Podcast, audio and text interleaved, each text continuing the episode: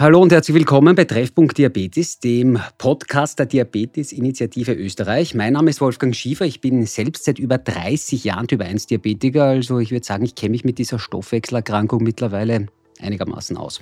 Unser heutiges Thema ist da auch ein Dauerbegleiter. Es geht um den Rezeptdschungel in Österreich. Wir kennen das alle, egal welcher Diabetes-Typ. Ohne Rezept geht da gar nichts und die müssen dann auch noch alle paar Wochen wieder neu geholt werden. Darüber will ich heute sprechen und zwar mit Professor Dr. Peter Fasching. Hallo, herzlich willkommen bei unserem Podcast. Hallo, und dass ich da sein darf. Herr Professor, vielleicht können Sie sich zu Beginn einmal selbst kurz vorstellen.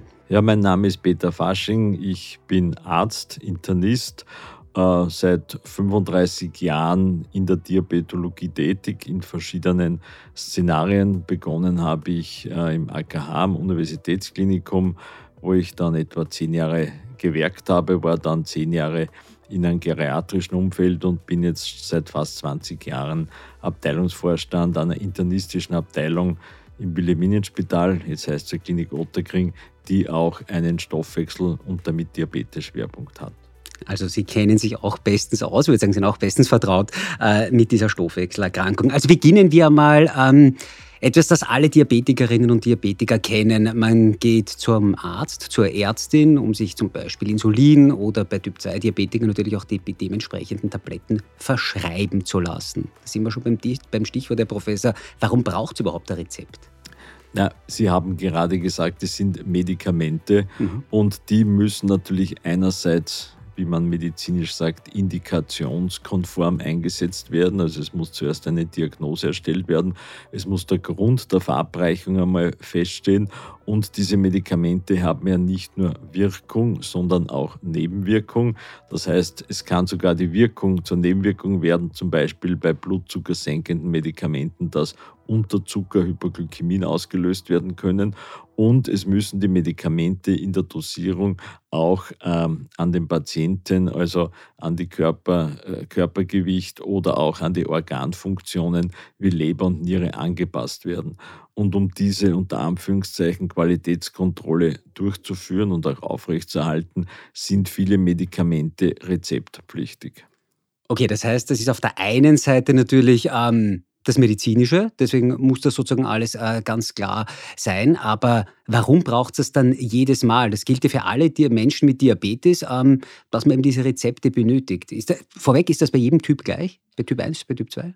Es gibt äh, bei Medikamenten in Österreich schon sogenannte Dauerrezepte. Es gibt Medikamente, die man auf sechs Monate verordnen und auch dann meistens genehmigen lassen kann, die man abbucht, indem man mit dem genehmigten Rezept oder elektronischen Rezept in die Apotheke oder zum Hausarzt äh, geht.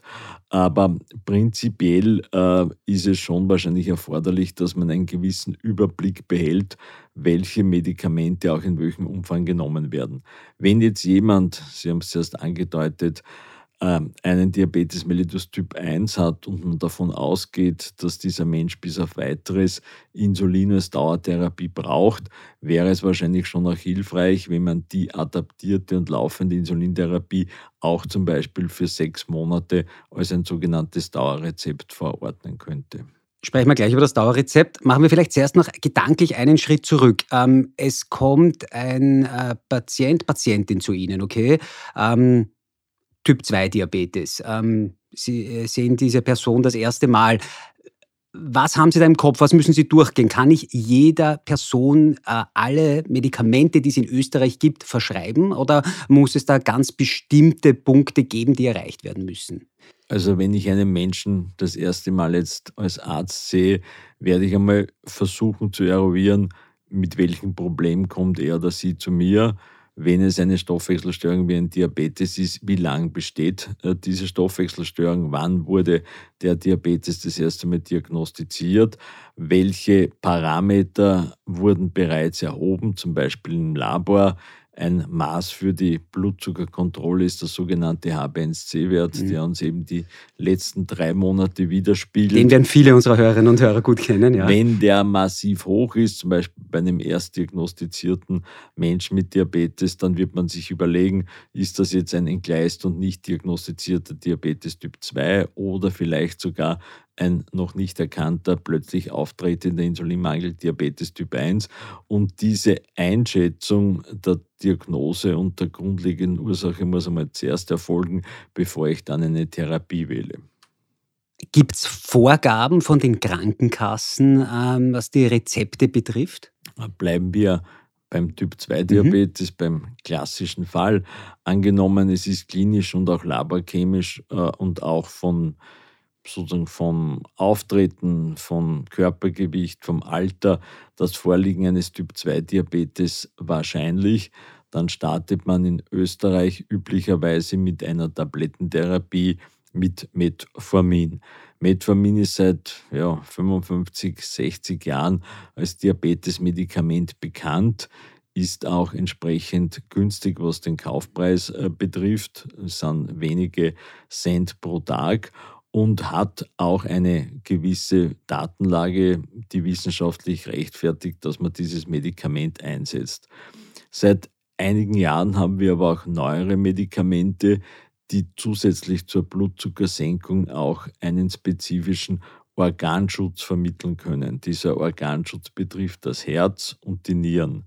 Und hier gehen die Leitlinienempfehlungen nationaler, aber auch internationaler Gesellschaften dahin, dass man schon möglichst bald, vielleicht sogar gleich am Anfang nach Diagnosestellung, zusätzlich zu der unvermeidlichen Lebensstilintervention, die man setzen muss und soll, auch mit einer Medikation beginnt, die vielleicht aus zwei Bestandteilen von Anfang an besteht.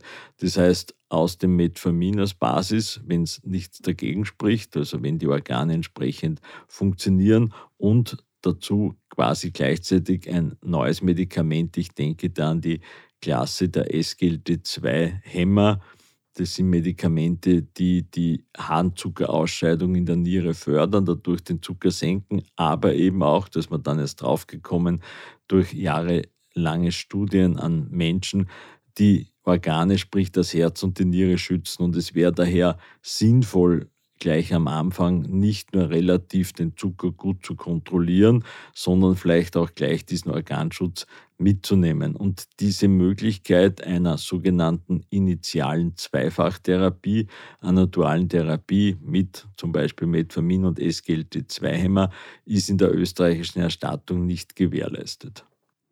Wo sind, da die, wo sehen Sie da die Probleme? Gerade eben, wenn wir bei diesem Thema Erstattung sind? Ja, die Probleme sind zum Beispiel jene, dass man dem Patienten, wenn er jetzt nicht so entgleist ist, dass er spitalspflichtig ist oder wo ich sofort eine Insulintherapie einführen muss, dass ich, wenn ich äh, konform vorgehe nach der Erstattungsregel, zuerst eine Metformintherapie beginnen muss mit paralleler Lebensstilmodifikation, die manchmal auch häufig zum Erfolg führt, was das HbA1c betrifft, wenn die Menschen erstens nicht sehr entgleist sind oder und wenn sie sich entsprechend halten. Wenn aber ein Patient mit einem sehr hohen HbA1c von über mhm. 10 Prozent das erste Mal auftritt, dann wird er mit dem Metformin alleine in der Regel nicht in den Zielbereich kommen. Und da schaut die Praxis so aus, da muss man ihn quasi mit Metformin-Monotherapie anbehandeln und nach drei Monaten wieder bestellen. Und wenn hier dieser HbA1c-Wert nicht unter 7% liegt, wäre es dann möglich, ein Zweitlinienpräparat eben einen SGLT2-Hämmer dazuzugeben. Aber gleich am Start ist eigentlich von der Erstattungssituation derzeit nicht abgedeckt, obwohl, wie gesagt, die Leitlinienempfehlungen dies in vielen Fällen äh, empfehlen würden. Muss man als Arzt, als Ärztin manchmal kreativ sein, was man da drauf schreibt, dass es dann mit der Erstattung auch wirklich klappt?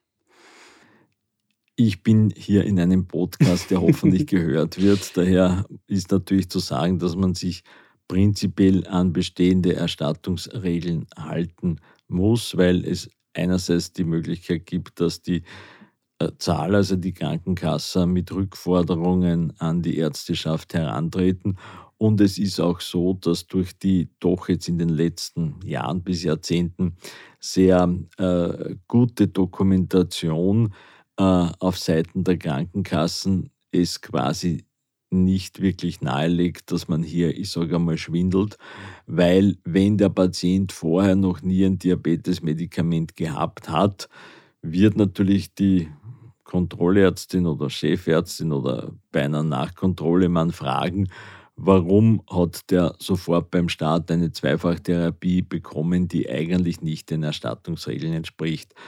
Da möchte ich jetzt nicht viel mehr zur Kreativität dazu sagen.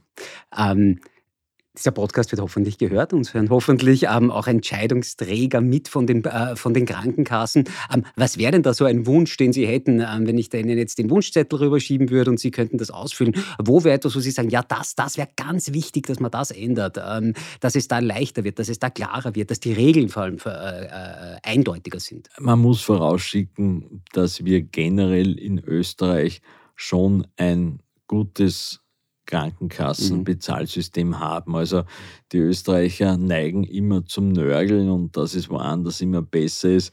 Ähm, ich kenne ja auch Beispiele aus anderen EU-Staaten, also nicht aus unmittelbar sehr armen Staaten, auch aus reichen Industriestaaten, wo manche Medikamente auch nicht einfach zugänglich sind und wo es speziell in Österreich schon oft leichter war, diese Medikamente dem richtigen Patienten zu verschreiben. Aber wir sind derzeit in einer Situation, dass aufbauend auf Studienevidenz, also auf Ergebnisse aus klinischen Studien, es ganz klar ist, dass Medikamente für die Menschen Vorteile bringen, was eben Organschutz betrifft, was eine Verringerung der Hospitalisierung wegen Herzinsuffizienz äh, betrifft, äh, was Nierenfunktionseinschränkung betrifft, was teilweise sogar Mortalitätsdaten äh, betrifft. Und hier sollte die Gruppe der Patienten, die in diesen Studien eingeschlossen waren, eigentlich schon dementsprechend auch diese Medikamente bekommen. Das heißt mit anderen Worten,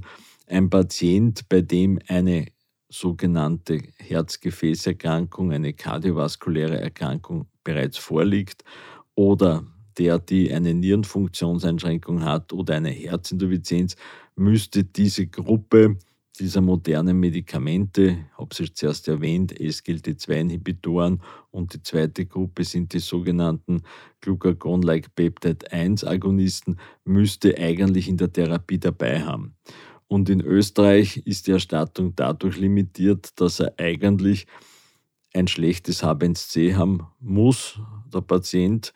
Bei den SGLT2-Inhibitoren ist es über 7%, bei den GLP-1-Rezeptagonisten über 8%, dass ich als Arzt äh, diese Medikamente einsetzen kann.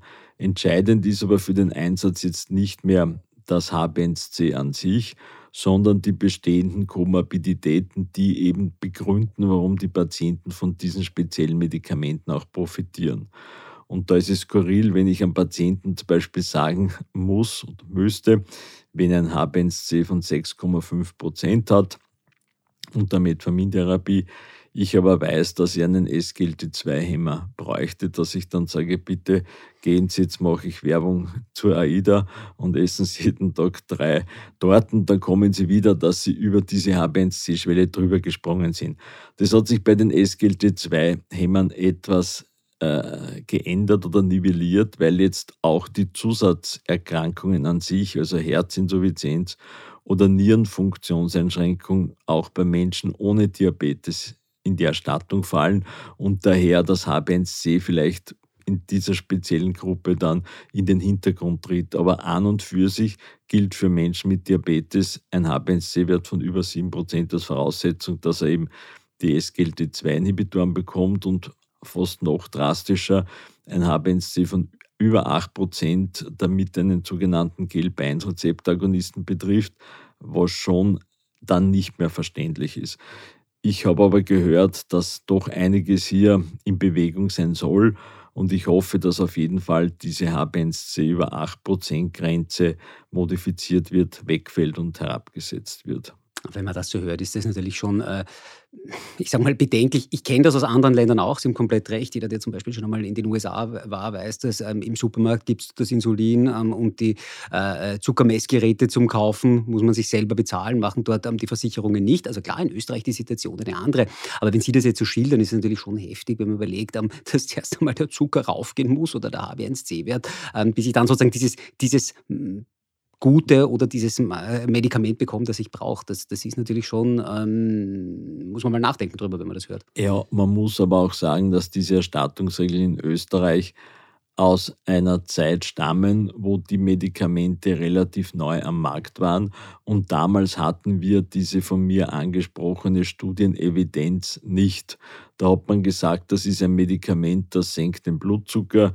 SGLT2-Inhibitoren, Daumen mal Pi, haben bei Einführung dann nach Verhandlung mit den Kassen Tagestherapiekosten von etwa 1 Euro gehabt, jetzt liegen sie ein bisschen drunter. Andere ältere Medikamente liegen eben im 10, 15 mhm. Cent Bereich.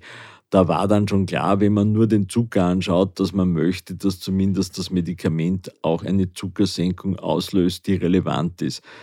Das gleiche war bei den Gelb-1-Rezeptagonisten. Auch hier sind wir davon ausgegangen, dass das Medikamente sind, die in erster Linie den Zucker senken können, injektable Präparate und die auch eine Gewichtsreduktion induzieren mhm. können. Darum war in dieser Gruppe der Gelb-1-Rezeptagonisten einerseits das HbA1c mit 8% relativ hoch angesetzt, weil man davon ausging, dass hier Tabletten nicht mehr wirken.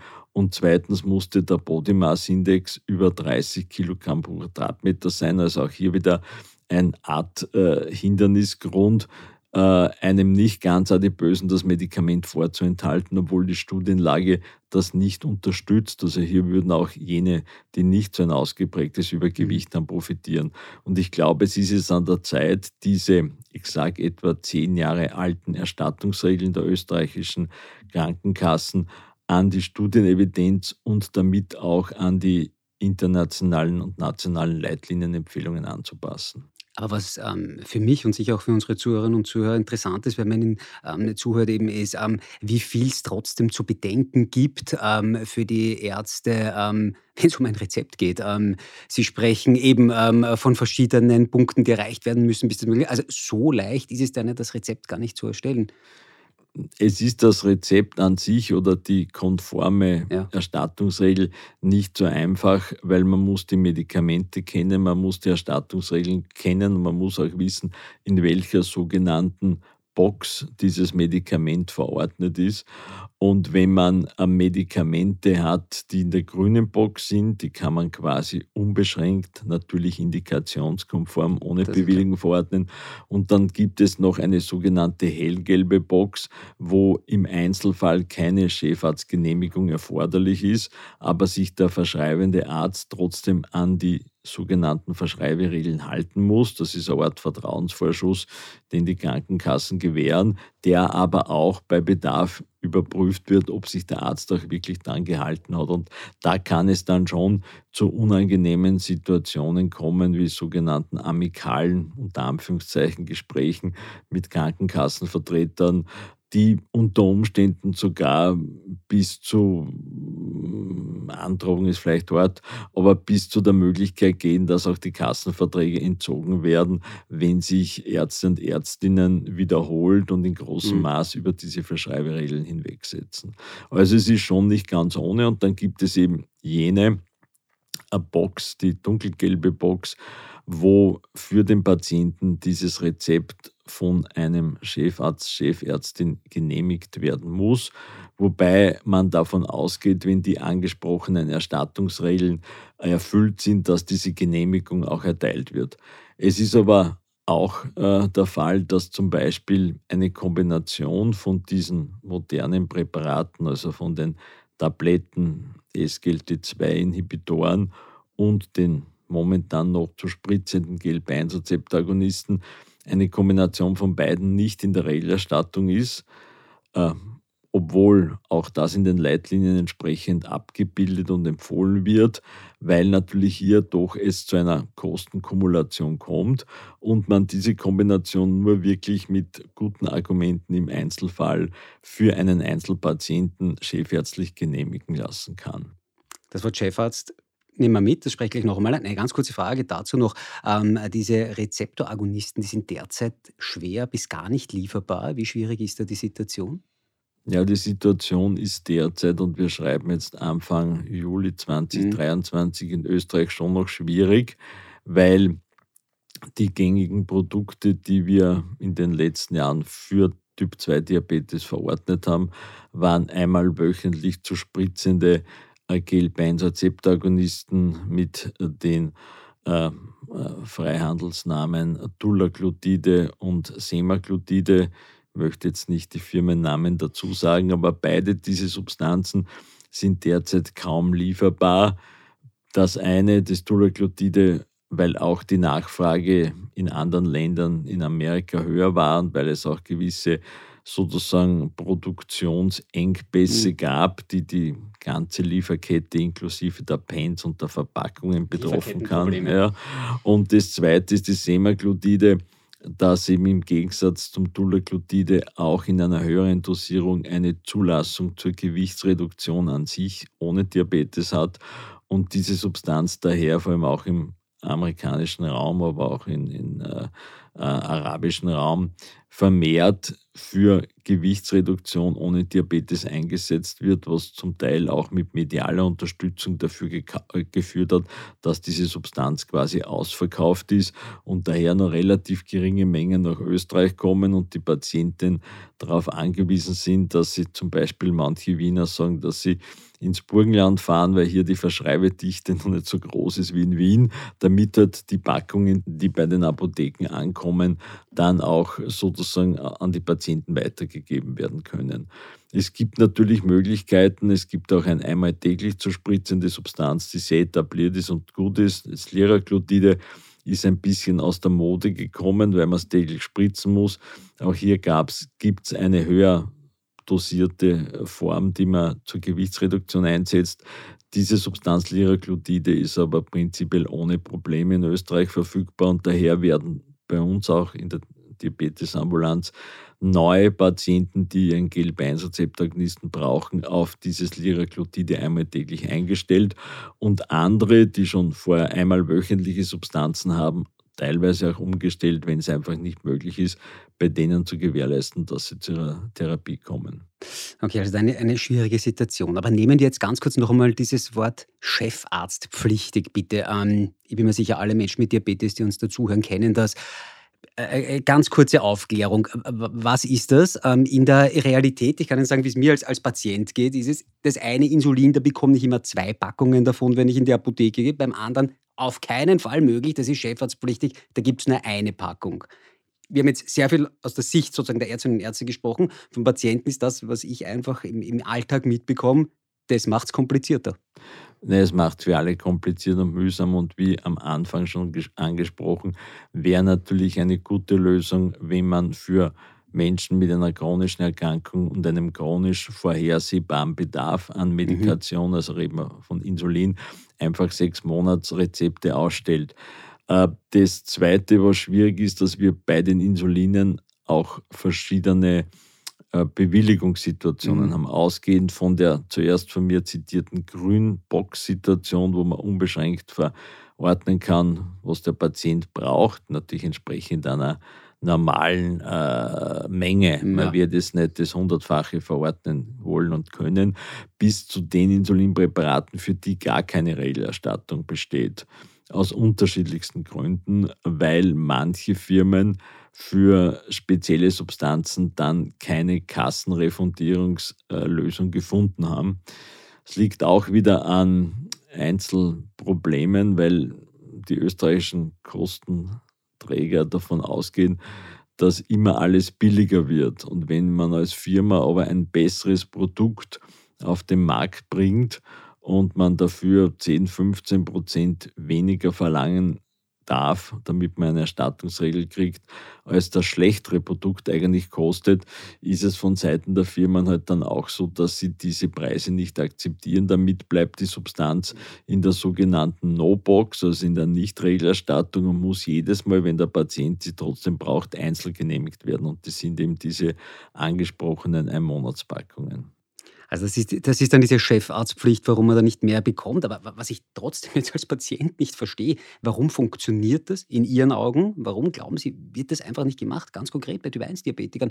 Sie, Sie, Sie, sprechen von einer sechs Monats, ähm, äh, von, einer sechs, von einem sechs Monats Rezept das wird sie für alle erleichtern. Das macht sie auch für die Ärztinnen und Ärzte kompliziert, ähm, für die praktischen Ärzte, wo andauernd dann die Patienten kommen und sagen, ich brauche wieder das Rezept, ich brauche wieder das Rezept. Warum? Also vielleicht verstehe ich es nicht, aber wo, wo, Na, wo mich, ist da der Knoten drin? Mich dürfen Sie dann nicht fragen, weil wie äh, gerade besprochen, natürlich, wenn jetzt jemand eine Dauertherapie hat dann sollte es möglich sein, dass man sich mit genau. dieser Dauertherapie, die hinterlegt ist, in einer Langzeitgenehmigung oder Rezeptur, gibt jetzt die E-Medikation, die hier die Möglichkeit bietet, dass man dann alle Monate äh, in seine Apotheke geht und sich halt den Bedarf direkt aus der Apotheke holt und die buchen diesen äh, Entnahme dann einfach vom Rezept ab. Ich meine, gerade bei Menschen mit Diabetes wird man auch schauen, dass man eine Reserve an Insulin hat oder wenn man auf Reisen geht oder wenn irgendwas anderes genau. passiert. Also man wird schon mehr äh, rezeptieren und auch entnehmen können, als es nur jetzt dem unmittelbaren Tagesbedarf entspricht. Aber das wäre sicher denkbar und äh, man wird schauen, ob vielleicht in der nächsten Zeit hier Lösungen äh, möglich sind, die das Leben für die Patientinnen und Patienten erleichtern.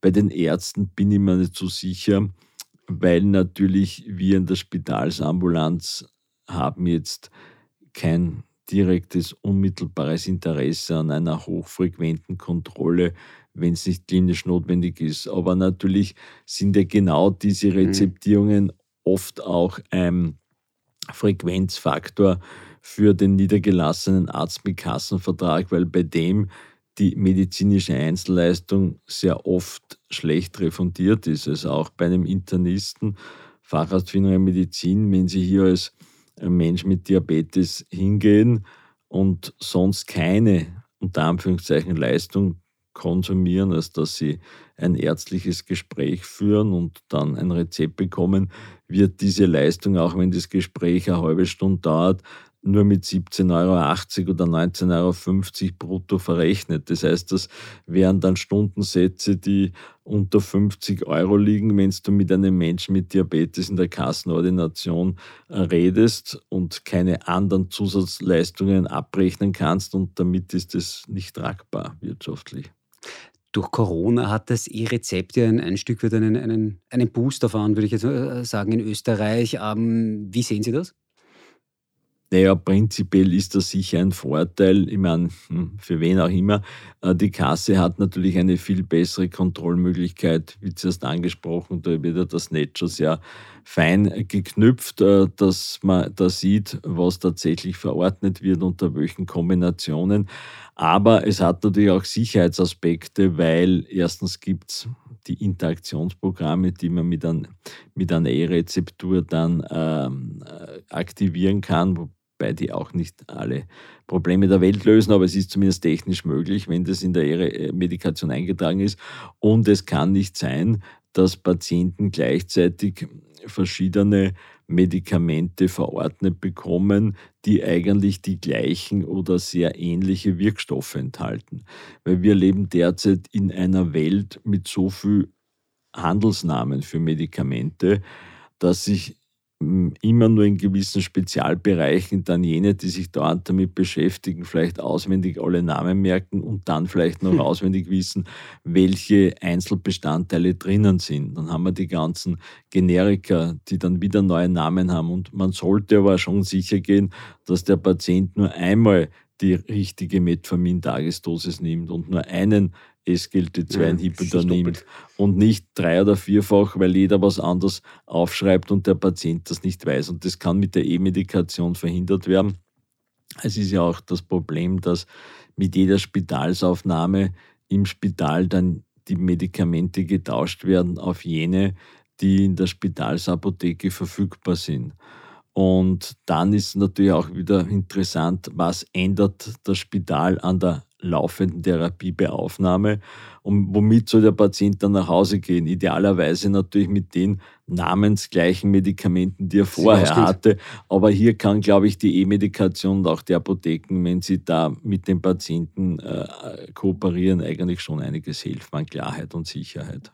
Ähm, ganz kurz noch, ähm, wir sprechen jetzt auch sehr viel über Insulin. Ähm, vielleicht haben viele Leute, die uns zuhören, vielleicht ist denen gar nicht klar, was kostet das Insulin eigentlich? Wir kommen jetzt auf die Sorte an, das ist mir schon klar. Die, aber Sie haben vorhin von ein paar Cent eben gesprochen pro Tag. Ähm, bei anderen Medikamenten, ist das beim Insulin? Kann man da eine, eine, eine, Faustregel sagen, dass man da vielleicht einmal ein Gefühl dafür bekommt? Ja, also aus dem Bauch heraus, ja. wenn Sie mich jetzt fragen, würde ich in etwa die Monatskosten für eine Insulintherapie somit ungefähr 50 Euro ansetzen, okay. die die Kasse zahlt. Das hängt ein bisschen davon ab, welches Insulin man verwendet, aber das ist die Spanne nicht gar so groß. Das sind vielleicht 20, äh, 25 Prozent rauf oder runter pro Einheit Insulin. Aber es hängt auch davon ab, wie viel Insulineinheiten man pro Tag verbraucht, weil dieser Multiplikator.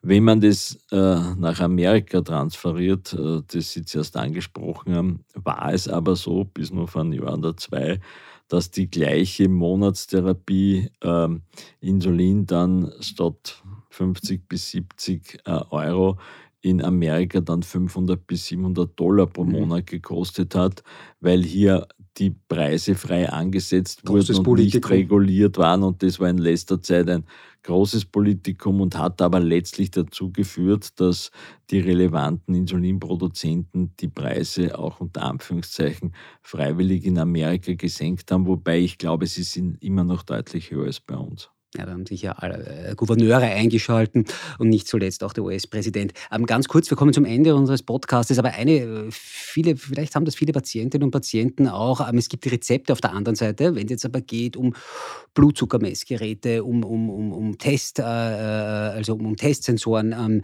da ist das ganz was anderes. Da ist das eine Verordnung, die man da vom, vom Arzt bekommt. Vielleicht nur ganz kurz, dass wir dieses Bild abrunden. Was ist da jetzt der Unterschied? Naja, das eine ist eine, wie wir gesagt haben, Verschreibung, ein ja. Rezept, das auch international in allen Staaten so ähnlich gehandhabt wird. Also es gibt in äh, zivilisierten Staaten quasi fast immer eine Rezeptpflicht für gewisse Arzneimittel, wobei auch, haben Sie es angesprochen, in Amerika manche Arzneimittel leichter ohne Rezept käuflich sind, wobei die auch über sogenannte Drugstores in Supermärkten integriert ausgegeben werden, aber nicht äh, unmittelbar beim, äh, beim Händler um die, mhm. um die Ecke. Es gibt schon eine gewisse Aufsicht, aber gerade auch die fehlende Aufsicht zum Teil hat dazu geführt, dass in Amerika in den letzten zehn Jahren Riesenprobleme waren mit ähm, morphinhältigen oder ähnlichen ähm, äh, Schmerzmedikamenten, die man sehr großzügig rezeptiert hat, gegen Schmerzen, die aber dann missbräuchlich und mhm. auf Suchbasis weitergenommen wurden. Also es ist schon gut, dass Medikamente in einer sinnvollen Art reguliert sind.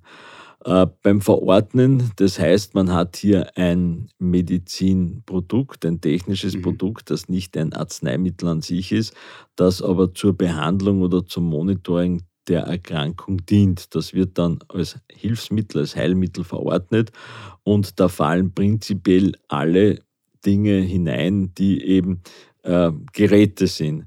Früher, jetzt gibt es auch noch, hat man auch äh, die Insulinpens einzeln verordnet. Es gibt ja auch die Smart Bands jetzt wieder, wo eine neue technische äh, Welle kommt, aber viele von den Bands jetzt sind ja als fertig und einmal Bands angelegt, die als quasi dann als Arzneimittel rezeptiert werden. Aber wenn man das Gerät braucht, gibt es eine Verordnung und auch die ist relativ gesehen genehmigungspflichtig, mhm. wobei es so ausschaut, dass die Kostenträger, die Kassen, interne Regeln haben, für welche Patienten mit welcher Diagnose und welcher Therapie welche von diesen Verordnungen genehmigt werden. Das heißt zum Beispiel bei einem Menschen mit Typ-2-Diabetes unter Ernährungsmodifikation, unter Lifestyle und Diät, ist es schon möglich, auch Blutzucker, Selbstmessstreifen und ein Gerät zu bekommen, aber nur in einer beschränkten Menge.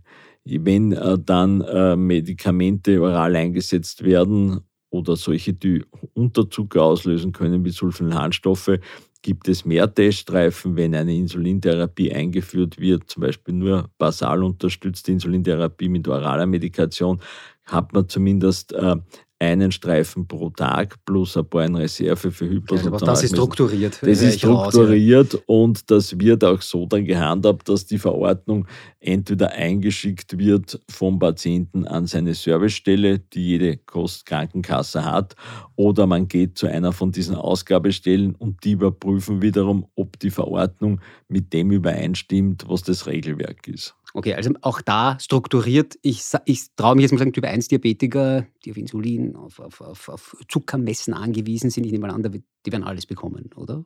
Ja, alles ist jetzt wieder relativ, aber natürlich. Das meiste bekommen. Sie werden ein Blutzuckermessgerät auf jeden Fall bekommen, plus einer Menge an Streifen, die der Therapie entspricht. Und wenn wir jetzt eine sogenannte Basis-Bolus-Therapie ja. haben, also mit Basis in Brandialinsulin, wird schon kalkuliert, dass pro Tag vier bis fünf Messungen, wenn du zu jeder Mahlzeit spritzt, notwendig sind. Etwas heikler ist es jetzt äh, mit den sogenannten kontinuierlichen Blutzuckermessgeräten, weil die werden dann erstattet für die Messung, wenn zumindest das Zauberwort FIT oben steht. Ja, FIT steht für funktionelle Insulintherapie und würde bedeuten, dass es eine Basis-Bolus-Therapie ist, wo aber der Patient das prandiale Insulin quasi Kohlenhydrat mengenmäßig und auch nach dem aktuellen Blutzucker berechnet.